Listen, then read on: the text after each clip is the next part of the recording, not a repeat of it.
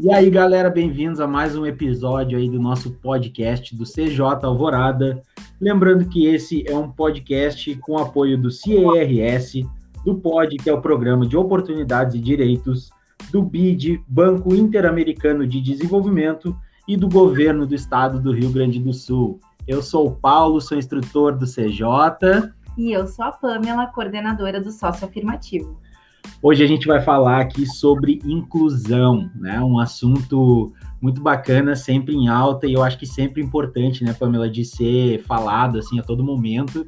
E a gente trouxe duas pessoas muito legais para falar, para bater esse papo aqui com a gente. Duas ativistas, né? A gente tem aí então a Larissa Bueno, que é uma ativista nata, né, Larissa? e a gente tem a Gisele também, e aí, meninas, se apresentem, contem um pouquinho da história de vocês aí. Pode ficar à vontade, Larissa. Vai lá. Meu nome é Larissa, tenho 21 anos, sou jovem do CJ, multiplicador. E também sou mãe do João, de 5 anos, que tem autismo moderado. Então a gente veio com a proposta de sempre mostrar para as pessoas que essa diferença não seria um problema, como as pessoas acham que é.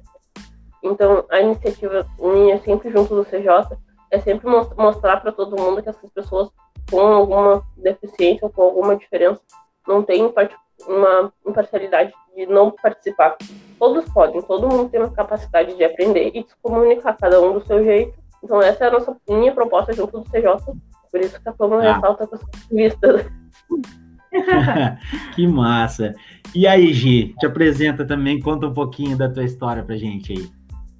Então, pessoal, eu sou a Gisele Ive, eu tenho 32 anos atualmente, tenho deficiência visual desde que eu nasci, tenho baixa visão.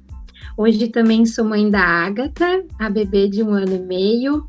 A Ágata não tem deficiência, mas eu, por ter deficiência desde que nasci, Durante a adolescência, entendi também qual seria o meu papel enquanto pessoa com deficiência de vencer as barreiras na sociedade. Me tornei uma ativista e militante da causa da pessoa com deficiência. Já trabalhei em diversos projetos ligados à área de acessibilidade, de políticas públicas para pessoas com deficiência também. Hoje não estou ligada a nenhum projeto diretamente, mas sigo nessa luta, né? Levando a multiplicação de que ter deficiência na sociedade não se trata de vencer a deficiência, mas sim de ultrapassar as barreiras impostas pela própria sociedade. E aí que entram os conceitos de acessibilidade, que é o que a gente vai conseguir falar aqui bastante hoje. Fico bem feliz com a oportunidade. E, pô, é, ouvindo as falas de vocês, né, eu já queria Uh, eu sou o perguntador aqui do podcast, né? Eu passo fazendo perguntas para a galera. Mas, Mas é isso aí. Eu vi uma fala da Larissa ali, a Larissa falou, né, sobre o, o João. É, eu já tive o prazer de conhecer o João aí pelas, pelas câmeras do Google Meet. É um queridão. E Larissa, tu falou que ele tem um autismo moderado, né? Eu queria entender um pouquinho mais, assim, o que, que é esse moderado, o que, que seria, né? Se, quais são as definições, assim. Assim, quando tu começa o tratamento, existe um processo para chegar no diagnóstico. Existem neuro existem alguns neurologistas que chegam à conclusão com um questionário. Não, não me vem à mente agora o nome desse questionário. E ele, tu pontua ele para autismo. O Pedro, a gente ficou um ano em tratamento com ele. Com a fono, com a TO, que é terapeuta ocupacional, uma psiquiatra, uma neo, a neuro e neuropsicóloga. Daí, todo esse um ano e meio, ele foi consultando gradativamente para chegar a um, um diagnóstico. No meu pensamento, assim, eu não queria um diagnóstico com o Pedro, de imediato, que é um diagnóstico para a vida inteira dele. Então eu não queria que um questionário definisse a vida do meu filho. Então eu e minha família, eu sempre tive muito apoio dos meus pais. Então a gente entrou no consenso que o Pedro faria esse acompanhamento.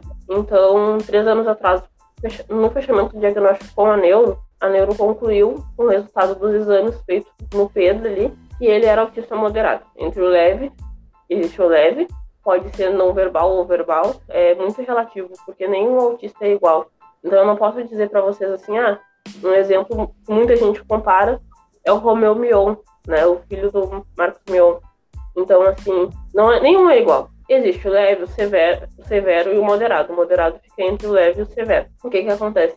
Mesmo meu filho sendo moderado, ele ainda passa despercebido. Ele não tem problema com coordenação motora, em socializar. Porque o Pedro, desde muito novinho, ele foi para a escolinha. Nunca ficou só aquela coisa em casa comigo. Mas eu também não posso ter o Pedro no shopping. Shopping para nós é um problema. Mas uma festa de família com pessoas que ele conhece, eu consigo frequentar. Festa de pessoas desconhecidas, com muita gente que ele não conhece, eu não posso. Não é o barulho que incomoda ele. São as pessoas, a movimentação. No shopping, talvez a claridade num lugar muito grande. A gente não pode comparar eu posso dizer do meu autista, o autista que eu conheço. A gente pode dizer que eles têm características parecidas, mas nenhum é igual. O meu Entendi. filho, por exemplo, simpatiza muito com o inglês. Eu sempre eu apresento o Pedro antes de me apresentar, porque eu, eu vejo assim, eu só posso ser bem-vindo no lugar que meu filho seja bem-vindo. Então, primeiro eu apresento ele, a condição dele, ou aceitam ou nem vem me conhecer em qualquer lugar. Tanto que foi usado na minha entrevista para o CJ, tudo que eu faço na minha vida, eu apresento ele, onde tem espaço para ele, entendem a condição dele, eu posso entrar, senão né, não me, não me cabe, né? Então, assim, o maior pecado que eu vejo que as pessoas falam para todo mundo é uma frase verídica. Ah, mas pelo menos eles são inteligentes, né? Nossa, é, é, chega a ser duro, né? Essa... Porra. É uma coisa assim, e eu vejo assim, da, da forma que eu vejo, é uma coisa meio frustrante, porque, como eu disse, nem todos os autistas são iguais. Nem todos evoluem da mesma forma. Aí tu pensa pra uma mãe que já tá ali com a, com a carga de terapia, de batalhar por essas terapias, porque a maioria o SUS não fornece, e quando fornece é uma coisa muito vaga, e normalmente são em, lugares longe. Como um exemplo meu agora, o Pedro conseguiu o tratamento dele em Porto Alegre, eu moro em Alvorada. É lá no IAPI. É, é gratuito, é. Só que igual eu vou gastar com deslocamento até o IAPI. Ah, Larissa, mas o Pedro não pode andar de ônibus, a gente mora em Alvorada, os ônibus aqui são precários e cheios. Como é que eu ando um ônibus com o João Pedro? Então, tipo assim, de qualquer forma, se sobe uma bola de neve. Tu não gasta de um lado, tu gasta do outro. E são umas, umas coisas assim que, que uh, óbvio, quem, quem não está inserido nesse contexto não, não pensa, né? Ah, como vou andar de ônibus com o João Pedro? É uma coisa tão simples para gente que, né, que, que não tá com o João Pedro ali, que, que tem essa, essa e, coisa do, de muita gente. O Pedro anda de ônibus. Só que aquela coisa assim, em Porto Alegre, a minha mãe mora em Porto Alegre, então, tipo assim, eu posso andar de T4 com o João Pedro, porque o T4 normalmente tá sempre vaziozinho, é um ônibus que é sempre frequente, um T6 ali. Ele pode andar de ônibus. O meu problema é ônibus cheio por muito tempo dentro desse ônibus prejudica ele, deixa ele agitado, inquieto, chorão. Então, tipo, tudo isso tem que estar sempre se desdobrando ali para horários. É estratégia de marketing, uma estratégia de marketing ali. Tem que estar sempre planejando, planeja tudo para teu dia ser legal, não ser corrido, que nem fim de semana. Dia de semana ele tem escolinha, ele tem a fono dele. Que fim de semana, o que, que eu vou fazer com o João Pedro em casa? Eu não posso levar ele no shopping. Eu não posso levar, tipo, na Redenção, é muito cheio. Na Alvorada a gente não tem muitas praças. Onde é que eu vou? O que eu vou fazer com o João Pedro? Entende? Então, é sempre um planejamento e as pessoas não veem isso, veem assim, vezes, muitas vezes, ah, super de boa, é normal, ou, ah, fica com ele em casa que é melhor. Mas todo mundo quer sair pra casa num dia bonito, botar o filho pra correr, pra brincar, entende? Então é uma coisa assim, muito difícil, assim, tem que estar sempre se, se desdobrando para as coisas darem certo, porque a sociedade não está pronta para crianças com deficiência, não tem informação, são preconceituosas. Para criança e com pessoa com deficiência, ninguém sabe lidar. Sim. Uh, né, já que tu tocou nesse assunto, Larissa, quero perguntar uma coisa para Gisele. Quando ela se apresentou, ela relatou ali que ela tem baixa visão, né, desde pequena. Então, Gisele, conta pra gente um pouquinho o que, que é baixa visão, para as pessoas entenderem qual que é a diferença, né, da baixa visão para o cego. Às vezes a pessoa acha que baixa visão é porque não consegue. Uh, já ouvi algumas pessoas falando que, ah, mas eu também tenho baixa visão, eu uso óculos, né? Então, conta pra gente um pouquinho o que, que é o baixa visão. Então, pessoal, eu me identifiquei com vários pontos na fala da Larissa, e o principal deles é exatamente sobre as especificidades de cada ser humano e de cada pessoa com deficiência também.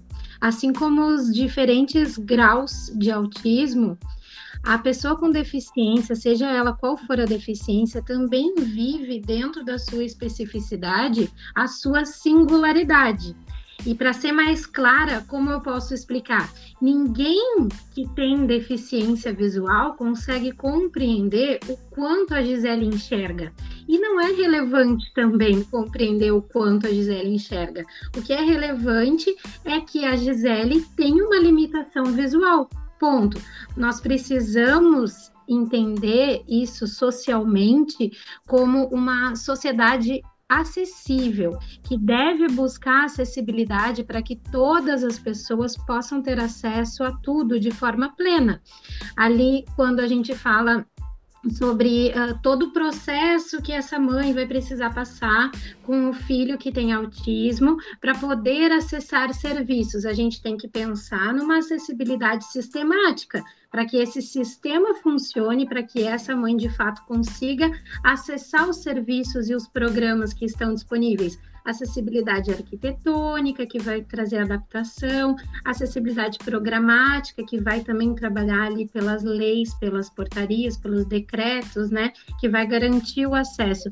Então, no meu caso, que tenho baixa visão, ainda passo por um, um, processo de transição do entendimento do que é a baixa visão. Hoje nós temos um movimento, que é o movimento da bengala verde, ele está se estabelecendo para que também a sociedade consiga identificar quando se trata de uma pessoa com baixa visão. Aquela pessoa enxerga um pouco ela não enxerga como uma pessoa que tem a visão normal, que a gente diz como normal, né? Antigamente nós conhecíamos como videntes. Isso gerou muitas piadas, né? Como assim vidente? Vidente é quem tem bola de cristal e prevê o futuro, né? Mas ainda na comunidade de pessoas com deficiência visual, nós tratamos as pessoas que enxergam normalmente, sem deficiência visual, como vidente. E o que enquadra uma pessoa com deficiência visual? Aquela pessoa que tem menos de 20% de acuidade visual no melhor olho. Ou seja, eu, Gisele, não enxergo nada do olho esquerdo, enxergo em torno de 5% de resíduo visual do olho direito. Eu tenho baixa visão porque eu possuo um resíduo visual. Quem não possui nenhum resíduo visual, não enxerga nada, é considerado uma pessoa cega. Quem possui um pouco de resíduo visual é considerado uma pessoa com baixa visão. Ah, mas eu uso óculos, eu tenho miopia, meu grau é tanto. Precisamos entender se há a acuidade visual menor do que 20%, porque senão, assim, todas as pessoas que têm um problema de visão, que é diferente da deficiência visual, entendem que também tem a deficiência visual, que também tem baixa visão, mas não, existe todo um, assim como no autismo também, assim como nas outras deficiências, né, existe todo um estudo para identificar se há uma deficiência ou não. E aí também eu enfrento as minhas dificuldades, as minhas barreiras, na sociedade, né, de preconceitos. A gente sabe que a sociedade está preparada para julgar a deficiência e não para acolher a deficiência. E aí a gente entra também no conceito de capacitismo, que é o preconceito direcionado contra a pessoa com deficiência. Então, as pessoas que acreditam que Deus vai me curar da minha deficiência, que eu estou pagando algum pecado no mundo porque vim com deficiência, que pelo menos eu tenho saúde, que pelo menos eu tenho um marido e uma filha para cuidarem de mim. Tudo isso pode ser considerado capacitismo, porque eu tenho uma deficiência, mas isso não me torna uma pessoa menor do que as outras, uma pessoa inválida, ou uma pessoa sofredora, ou uma pessoa limitada e triste. O que torna é a sociedade que ainda não é acessível para acolher as pessoas com deficiência, para que as pessoas com deficiência possam desempenhar os seus papéis de forma plena. Espero que eu tenha sido clara. Boa, muito. Sabe, Zé, tu tava falando e eu tava me lembrando de uma experiência que eu tive uma vez em uma empresa que eu trabalhei. Uh, a gente fez uma, uma gincana empresarial e lá pelo meio da gincana eles trouxeram um atleta uh, que era da seleção brasileira de futebol de cegos. Então ele deu uma palestra assim, pô, foi muito legal também, falou, né, desses temas, uh, das dificuldades que ele enfrentava, de como era o esporte adaptado para eles e tal. E depois a gente fez uma vivência. A gente fez uma trilha no meio do mato, vendados. né? Uh, só com uma guiazinha, assim, uma corda, para tentar vivenciar um pouquinho, assim, da dificuldade, uhum. né? E, e, a impressão que eu tive naquela trilha quando eu tava vendado é que eu tava fazendo uma trilha super difícil, com subidas, descidas e, sabe? Então a gente chegou no final da trilha, eles falaram, ah, tira a venda e agora volta. E a gente viu que era uma trilha super acessível, assim, que era um passeio no mato. Então a gente conseguiu entender um pouco assim do. Uh, e aí trazendo isso, acho, para cidades, né, que não são adaptadas, assim, uh, o quanto é difícil, talvez, né? Eu, agora eu estou fazendo um achômetro em cima de uma experiência que eu tive, assim, mas o quanto seria difícil, uh, por exemplo, o deslocamento de uma pessoa com baixa visão ou, ou sem visão, né? Cego uhum, mesmo. Cega, uma pessoa cega. Então, o quanto é difícil na, na, sociedade que não tem muita coisa adaptada, né? E não tem a, a dita como a acessibilidade arquitetônica, que é o que adapta uhum. os espaços, né, públicos, privados e uh, todo meio de deslocamento, de transporte, enfim. Mas, Paulo, se a gente esbarrasse apenas na acessibilidade arquitetônica, com o tempo, tudo é uma questão de tempo, né? Com o tempo e infraestrutura, nós conseguiríamos contornar mais facilmente. Desculpa. Então, a gente esbarrasse só na, na, acessibilidade arquitetônica, seria mais fácil, com certeza. Mas a questão é que nós, pessoas com deficiência, esbarramos em barreiras muito maiores do que a acessibilidade arquitetônica, do que apenas um poste, um buraco, uma escada ou algo do gênero. Nós esbarramos no preconceito. E aí a gente fala de acessibilidade atitudinal. A atitude ainda da sociedade, principalmente dos governantes, e da falta de representatividade para a pessoa com deficiência é que gera toda essa falta de conhecimento, esse desconhecimento, essa distância da pessoa com deficiência do meio da acessibilidade, porque enquanto não me atinge, eu não me aproprio. Então, as pessoas com deficiência ainda enfrentam preconceito, discriminações, justamente por isso. Então, se eu tiver dificuldade de chegar até o meu local de trabalho por barreiras arquitetônicas, eu posso contornar isso. O problema é quando eu não consigo uma vaga no mercado de trabalho por ter deficiência. Esse é o problema. Eu acho que a gente pode falar, uh, Larissa, acho que vai caber bem assim a gente falar daquele decreto, né, o 10 uh, 512 de 2020 que a gente estava falando uh, fora da, do podcast, né? A gente, gente sabe tu quer falar um pouquinho, Larissa, sobre ele. Eu ia ressaltar uma coisa que ela falou sobre o preconceito da sociedade, sobre a gente abraçar a causa só quando a gente conhece ela. Eu já comentei isso muito no CJ. Eu só conheci o autismo porque ele bateu com os dois pés na minha porta. Foi aquela coisa assim, ou tu aprende ou tu aprende. E quando veio a, a situação do autismo, eu já estava preparada porque eu reconhecia que meu filho tinha uma diferença, eu não sabia o que, que era. Então, eu nunca tive problema com o diagnóstico do meu filho. Nunca foi um problema para mim. Quando a gente teve o diagnóstico do Pedro, eu lembro que eu fiz, tive um luto de uma semana chorando. E as pessoas pensam, não, pelo menos ele é saudável. Pelo menos não está em cima de uma cama de hospital. A autista é muito inteligente, toda aquela coisa assim. E eu, eu nunca pensei nisso. Eu só pensava assim, como é que eu vou integrar o meu filho na sociedade? Era só o que eu pensava. Chorei por medo. Eu só tive medo. Tipo assim, eu sabia que eu ia me adaptar àquela situação, que a minha família se adaptaria à situação. Eu pensei assim, tá, mas como a sociedade vai, vai se adaptar ao meu filho? Eu entendo que ele vai ter que se adaptar a muita coisa, mas as pessoas não conhecem nada. Ou o que conhecem é o que vem na TV ali vagamente e ficam comparando uma criança com a outra, quando na verdade todo mundo é diferente. Assim como eu sou diferente de Gisele, sou diferente do Paulo, sou diferente da Pamela, a gente já somos todos diferentes. Então acaba que agora, como a Pamela falou, nós estávamos falando sobre o decreto 10502 de 2020, que eu não sei se tu ouviu falar também, Gisele, uhum. mas ele basicamente quer tirar as crianças das escolas, porque, porque criança especial, o, foi o próprio ministro da Educação que falou que atrapalham as outras crianças. Antigamente não se falava nisso porque essas crianças estavam em casa com os pais. Então, volta um assunto assim, ó.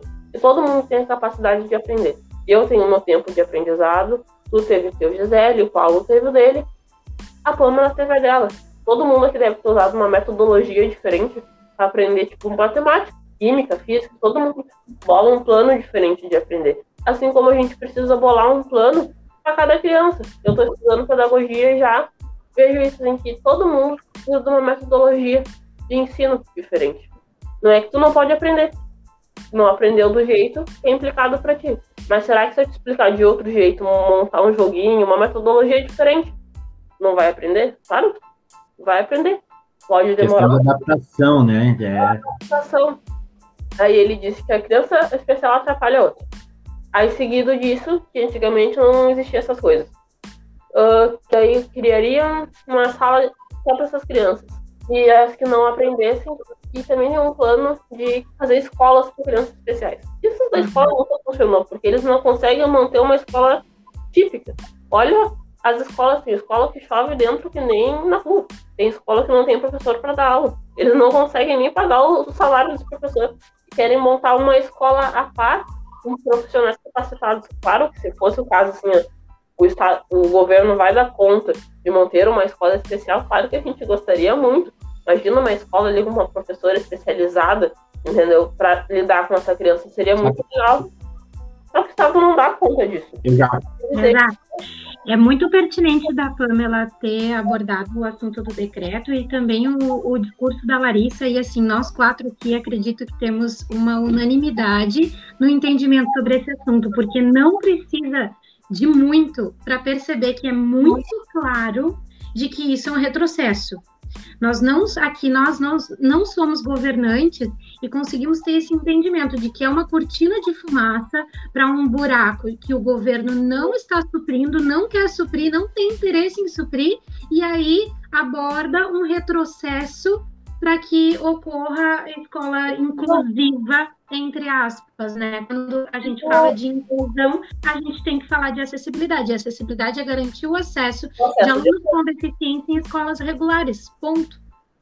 E isso, e essa questão deles quererem criar escola, que eles não têm como criar essa escola, como manter essa escola especial, já, já gera exclusão, porque vai gerar uma frustração de pais assim, ó, eu nunca vou desistir do meu filho, ele vai aprender, ele vai para a escola, eu vou bater boca com muito diretor, eu sei disso, vou passar por muito perrengue, eu vou passar. Só que eu não vou desistir da educação do meu filho.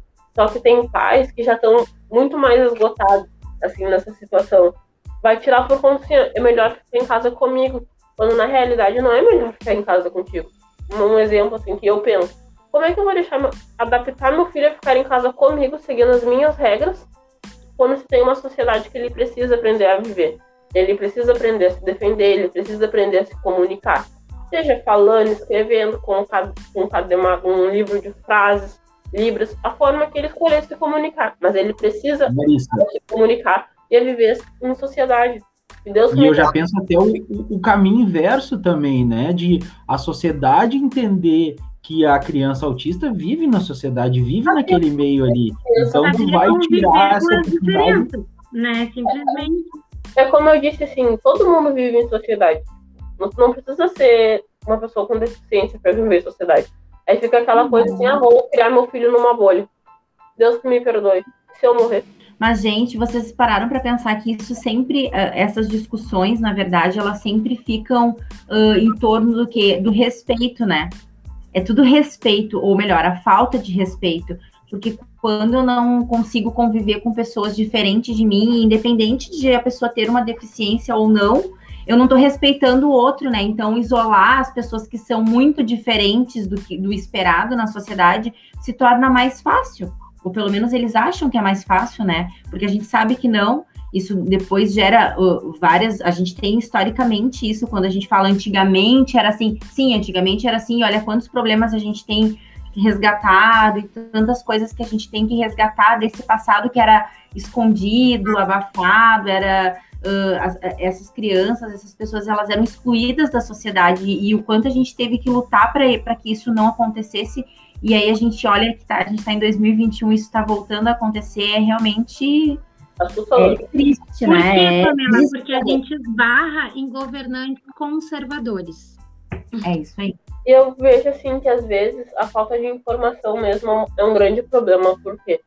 Porque assim, eu me formei na escola recentemente, né?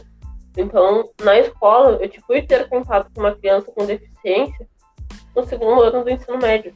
E mesmo assim, com aquele menino com deficiência, nunca a gente teve uma conversa assim, tipo, da diretora ter, ter descido na sala, ó, oh, têm um colega, ele tem um problema, uma problema não, uma deficiência, explicado para a turma o que que era, talvez para a gente poder incluir ele de uma forma correta. Não, a gente não teve a informação. Tipo, e eu vejo que esse é o maior problema das escolas. Por quê? Principalmente aqui em Alvorada, a gente vê assim que o diretor da escola geralmente é amigo de algum político. Então, você acaba não é uma, uma, aquela pessoa que estudou, que tem amor pela profissão, que quis, quero lidar, eu quero mudar. Não, é uma pessoa que é amigo de um político, ganhou um cargo. Então acaba que se torna uma coisa banal, porque para ela tá ali para bater ponto. É indiferente falar ou não. Eu vou coordenar essa escola do jeito que todo mundo coordena. A realidade da escola é que a escola é o princípio. É o nosso primeiro contato com a socialização. Porque a gente é obrigado a viver em grupo. Mas existem as turmas, a gente vive em turmas. Todo ano tu muda de turma. O incluir direto na escola é a base. Porque se tu conhece na escola, tu já tá vendo que existem as diferenças e que tu pode viver com as diferenças. Aí, tipo assim, eu não posso culpar o meu pai por não ter me passado essa informação, porque ele também não recebeu essa informação da minha avó e também não recebeu da minha bisavó. E assim vai.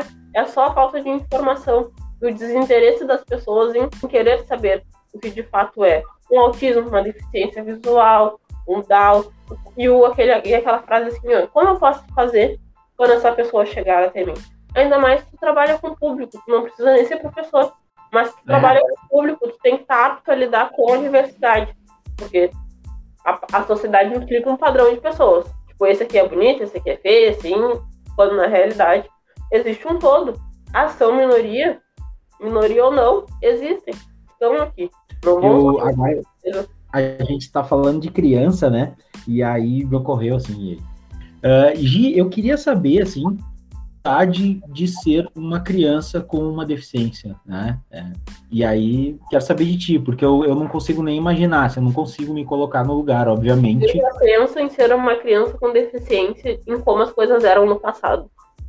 É, exatamente, era exatamente isso que eu vinha resgatando aqui internamente enquanto a Larissa falava, que legal a tua pergunta, uh, Paulo, porque ela me abre a oportunidade de falar como foi ter uma infância com deficiência, justamente sobre essa fase, né, da infância, da juventude, da adolescência, é a fase das descobertas, do aprendizado, dos questionamentos. Então, as crianças perguntam muito tudo sempre, por quê, por quê, por quê, e querem entender. E aí, quando a gente não convive, ou quando a gente convive em minoria, convive pouco, a gente não consegue entender. Então, eu fui uma criança que sofri muito bullying, muito preconceito, muitas dificuldades na escola eu passei por diversas situações durante a infância, enquanto criança, e principalmente enquanto adolescente, porque era uma espécie de cobaia. Todas aquelas crianças que de, tinham de lidar comigo, que era uma criança com deficiência, experimentavam me tratar de diversas formas, porque as crianças fazem isso. Elas experimentam o mundo, experimentam a vida, né? Então, elas experimentavam me tratar de diversas formas para entender quais seriam as reações, como eu faria, né? Então, eu, por ter baixa visão, passei muito por criança passando a mão na frente dos meus olhos, perguntando quantos tem aqui? Mas é a cega, é a vesga, é a quatro olho. Escondiam meus óculos, pra, porque eu usava óculos fundo de garrafa, para ver se eu encontrava os meus óculos, escondiam as minhas coisas, me machucavam, me batiam, me ofendiam. Eu passei por todas as situações que vocês podem imaginar dentro de uma escola enquanto criança com deficiência. Isso era a, o percalço da nossa geração, né? Eu nasci em 89 e a inclusão social passou a ser implementada pela ONU em 1991. Ou seja, eu engatinhei e caminhei junto com o conceito de inclusão social. Hoje, nós temos informação, nós temos internet. Hoje em dia as crianças têm acesso a tudo isso, ou pelo menos boa parte das nossas crianças, né? Porque nós não podemos generalizar. Ainda existem focos de vulnerabilidade que não têm acesso facilitado. Mas sim, nós temos uma boa parcela da sociedade que tem acesso, e principalmente dentro da área da educação e dentro de escolas, tanto públicas, que foi onde eu estudei a minha vida toda, né? Quanto privadas. Então, gente, falar sobre preconceito nos anos 90 era um assunto, falar sobre preconceito hoje é outro.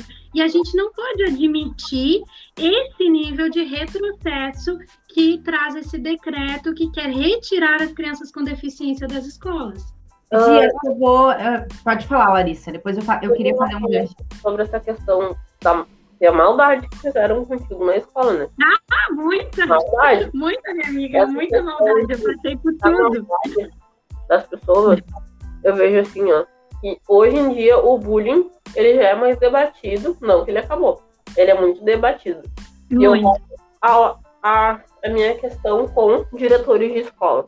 Porque geralmente o bullying, ele só é reconhecido quando ele chega num extremo assim, ó. Um colega foi lá e machucou o outro gravemente. O coleguinha entrou na escola, balhou um monte de gente. Só que quando as coisas estavam acontecendo, ninguém estava vendo. Aí sempre tem um professor para dizer assim, ah, eu sabia que isso estava acontecendo. Exato. Os colegas mesmo. Aí vem aquela coisa assim, se tu não tem o intuito de fazer diferente, de trazer uma diferença, ou de lidar com todos, com toda, toda a diversidade, por que que tu entra numa, num ramo assim? Larissa, quando eu falo de cobaia, que eu fui cobaia, é literalmente cobaia. Quando eu estava na sétima série, a minha professora de educação física me obrigava a jogar vôlei com todos os demais colegas que não tinham deficiência visual, porque Mas, ela afirmava que eu estava fazendo corpo mole na aula de educação física. Eu precisei levar muita bolada na cara para que essa professora e esse corpo docente entendessem de que eu tinha uma deficiência visual que não me permitia jogar vôlei como os demais. Hoje a gente tem a maior rede aqui de transmissão de televisão uh, transmitindo as Paralimpíadas pela primeira vez. Né? Por que, que existe Paralimpíada? Porque pessoas com deficiência que desenvolvem nas suas modalidades de esporte não têm condições de competir de igual para igual com pessoas sem deficiência. E é isso, eu precisei passar por isso na escola, por uma professora, levar muita bolada na cara, me ferir, me machucar, me magoar, me traumatizar, porque hoje em dia eu não posso nem pensar em atividade com bola, para que a, a, a, os professores e a escola e todos entendessem que eu não poderia desenvolver aquela atividade. E isso é uma situação assim, ó, que tudo volta à má administração. Porque um professor que se preze nunca colocaria um aluno numa situação dessa. E também dá para falar muito sobre a questão da falta de comunicação, assim. Porque eu vejo, assim, o Pedro, quando eu fui botar ele na escola, foi quando a gente começou a investigação dele do autismo. Eu tentei que com todas as professoras da escola expôs a situação. Não, a gente vai incluir o Pedro. E o Pedro é incluso na escola dele, tipo, participa das atividades da forma dele. Às vezes ele não quer, mas é aquela questão, assim, eu vejo assim, que as pessoas fazem as coisas só por fazer. tem muitos pedagogos, principalmente os mais antigos, tem um raciocínio assim, ó. Eu vou explicar da minha forma, se tu entendeu, tá bom. Se não entendeu, tá bom também. Eu já tô formado. Eu não preciso me capacitar mais. Eu já me formei. Eu já fiz a graduação que eu queria. Mas eu vejo assim, ó, como a escola é, é nosso primeiro contato com a sociedade, em viver em comunidade, eu vejo assim, ó, quando tu te forma nessa profissão para lidar com uma escola que é a diversidade completa, né? Tem que estar apto qualquer aluno. Tipo, ah, vou lidar com uma criança, uma coisa assim, um exemplo. Eu acho uma, o cúmulo do cúmulo de aprender inglês na escola, quando no Brasil a gente tem duas línguas principais, o nosso português e Libras. Por que a gente aprende inglês se a gente, o certo não seria a gente aprender a se comunicar dentro do nosso próprio país primeiro, do que aprender a, a falar fora? Libras é presente. O surdo mudo está aqui. Essas pessoas estão aqui. Por que, que eu não estou aprendendo a falar com elas? Se a chance de é minúscula. Tu sabe, Larissa, que quando a gente para para pensar em tantos avanços que nós teríamos que fazer, e aí a gente tem que parar todos os avanços para discutir algo que já está nítido, que é essencial, a inclusão, uh, dessas crianças, né, na sociedade, aí a gente fica até triste, né? Mas eu tenho uma pergunta para Gi, porque uh, de tudo isso que ela falou, eu conheço a história da Gi, né? Não é de hoje, eu sou fã. Não vou dizer fã número um, porque eu sei que tem muitos fãs da Gi, eu conheço vários, né? Mas, uh, Gi, conta um pouquinho assim, ó, a gente uh, conseguiu sentir hoje, né? O quanto foi sofrido e, e dolor, dolorido, assim, a tua infância, a tua adolescência, mas por eu conhecer essa história, quem sabe tu quer contar um pouquinho pra gente como é que foi essa superação e como tu se tornou a mulher que tu é hoje, a mãe que tu é hoje e com todas essas conquistas e, enfim, né, que a gente sabe que a tua vida aí politicamente falando, né? Conta pra gente um pouquinho dessa superação, o que que te moveu a isso, assim, a ser quem tu é hoje. Bom, Pamela, na verdade, eu fico bem honrada com as tuas palavras, obrigada. E, e assim, quando a gente fala de deficiência, uh, se fala muito, ou pelo menos os discursos abordavam muito a questão da superação, né? O fato de nós termos de nos superar todos os dias, superar a limitação da deficiência, superar o preconceito, superar a sociedade. E não querendo ser um exemplo de superação, porque eu entendo que todas as pessoas uh, podem e são o seu próprio exemplo de superação. A gente resgata ali a fala da Larissa sobre as comparações, então acho que nós não devemos trabalhar na linha das comparações, né? Mas a partir disso surgiu em 2011 um evento que buscava valorizar a beleza da mulher com deficiência, né? Que é um paradigma que foi quebrado, que vem sendo quebrado, porque a mulher com deficiência ela é vista ainda pela sociedade de forma muito infantilizada e não é, reconhecendo o seu valor como mulher, com beleza, com sexualidade, com vaidade. E surgiu o concurso de Miss Brasil com deficiência visual. Eu concorri no Rio Grande do Sul com candidatas do nosso estado. Venci o concurso de Miss Rio Grande do Sul, deficiente visual, em 2011. Representei o estado no concurso nacional de Miss Brasil, uh, com candidatas de outros estados também. E tive a honra e a glória de trazer esse título para cá, de ser uh, né, coroada como Miss Brasil com deficiência visual. Percorri um mandato de um ano enquanto Miss. Eu que já tinha uma, um início de militância né, pela causa da pessoa com deficiência, pude abrir portas, conquistar visibilidade e militar ainda mais, lutar ainda mais e aprender também tudo sobre a causa da pessoa com deficiência. A gente, por mais que tenha deficiência, precisa também se apropriar e reconhecer muito quais são as lutas, quais são as conquistas, por quais caminhos nós vamos seguir né, dentro dessa área e eu tive a oportunidade de atuar dentro da gestão pública justamente por isso, pelas portas que se abriram. Eu sempre fui fascinada pela política, eu entendo a política desde muito jovem, mesmo que a minha família não tenha nenhum contato né, com a política, mas eu sempre entendi a política como um caminho, uh, não como algo negativo, né? Que se fala, ah, a política, a politicagem, a política mesquinha, a política partidária. Mas a política é um caminho, nós todos precisamos muito usufruir da política, uh, entender os processos políticos, de políticas públicas, né, para a sociedade em geral.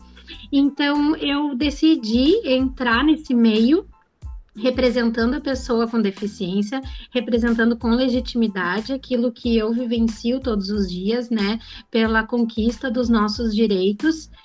E em 2012 fui candidata a vereadora de Porto Alegre Uh, conquistei 1.840 votos. Foi muito expressivo e muito surpreendente para mim, que nunca tinha tido nenhum contato com a política. Percebi o reconhecimento e o alcance do meu trabalho, né, de alguma forma. Então, me qualifiquei, não fui eleita, né, mas me qualifiquei e me formei em administração pública. Fiz pós-graduação em projetos públicos e municipalismo. Tudo isso com bolsa, né, porque infelizmente também não tenho privilégios e nem acesso e condições financeiras. Então, tive essas oportunidades Uh, consegui uh, concluir a pós-graduação. Em 2016, fui candidata novamente a vereadora de Porto Alegre. Mais uma vez fiquei na suplência, consegui aumentar a votação, fazendo 2.082 votos. Infelizmente, ainda não fui eleita para poder representar essa causa na nossa cidade, a cidade que eu nasci, a cidade que eu vivo, a cidade que eu crio a minha filha, a cidade que eu amo.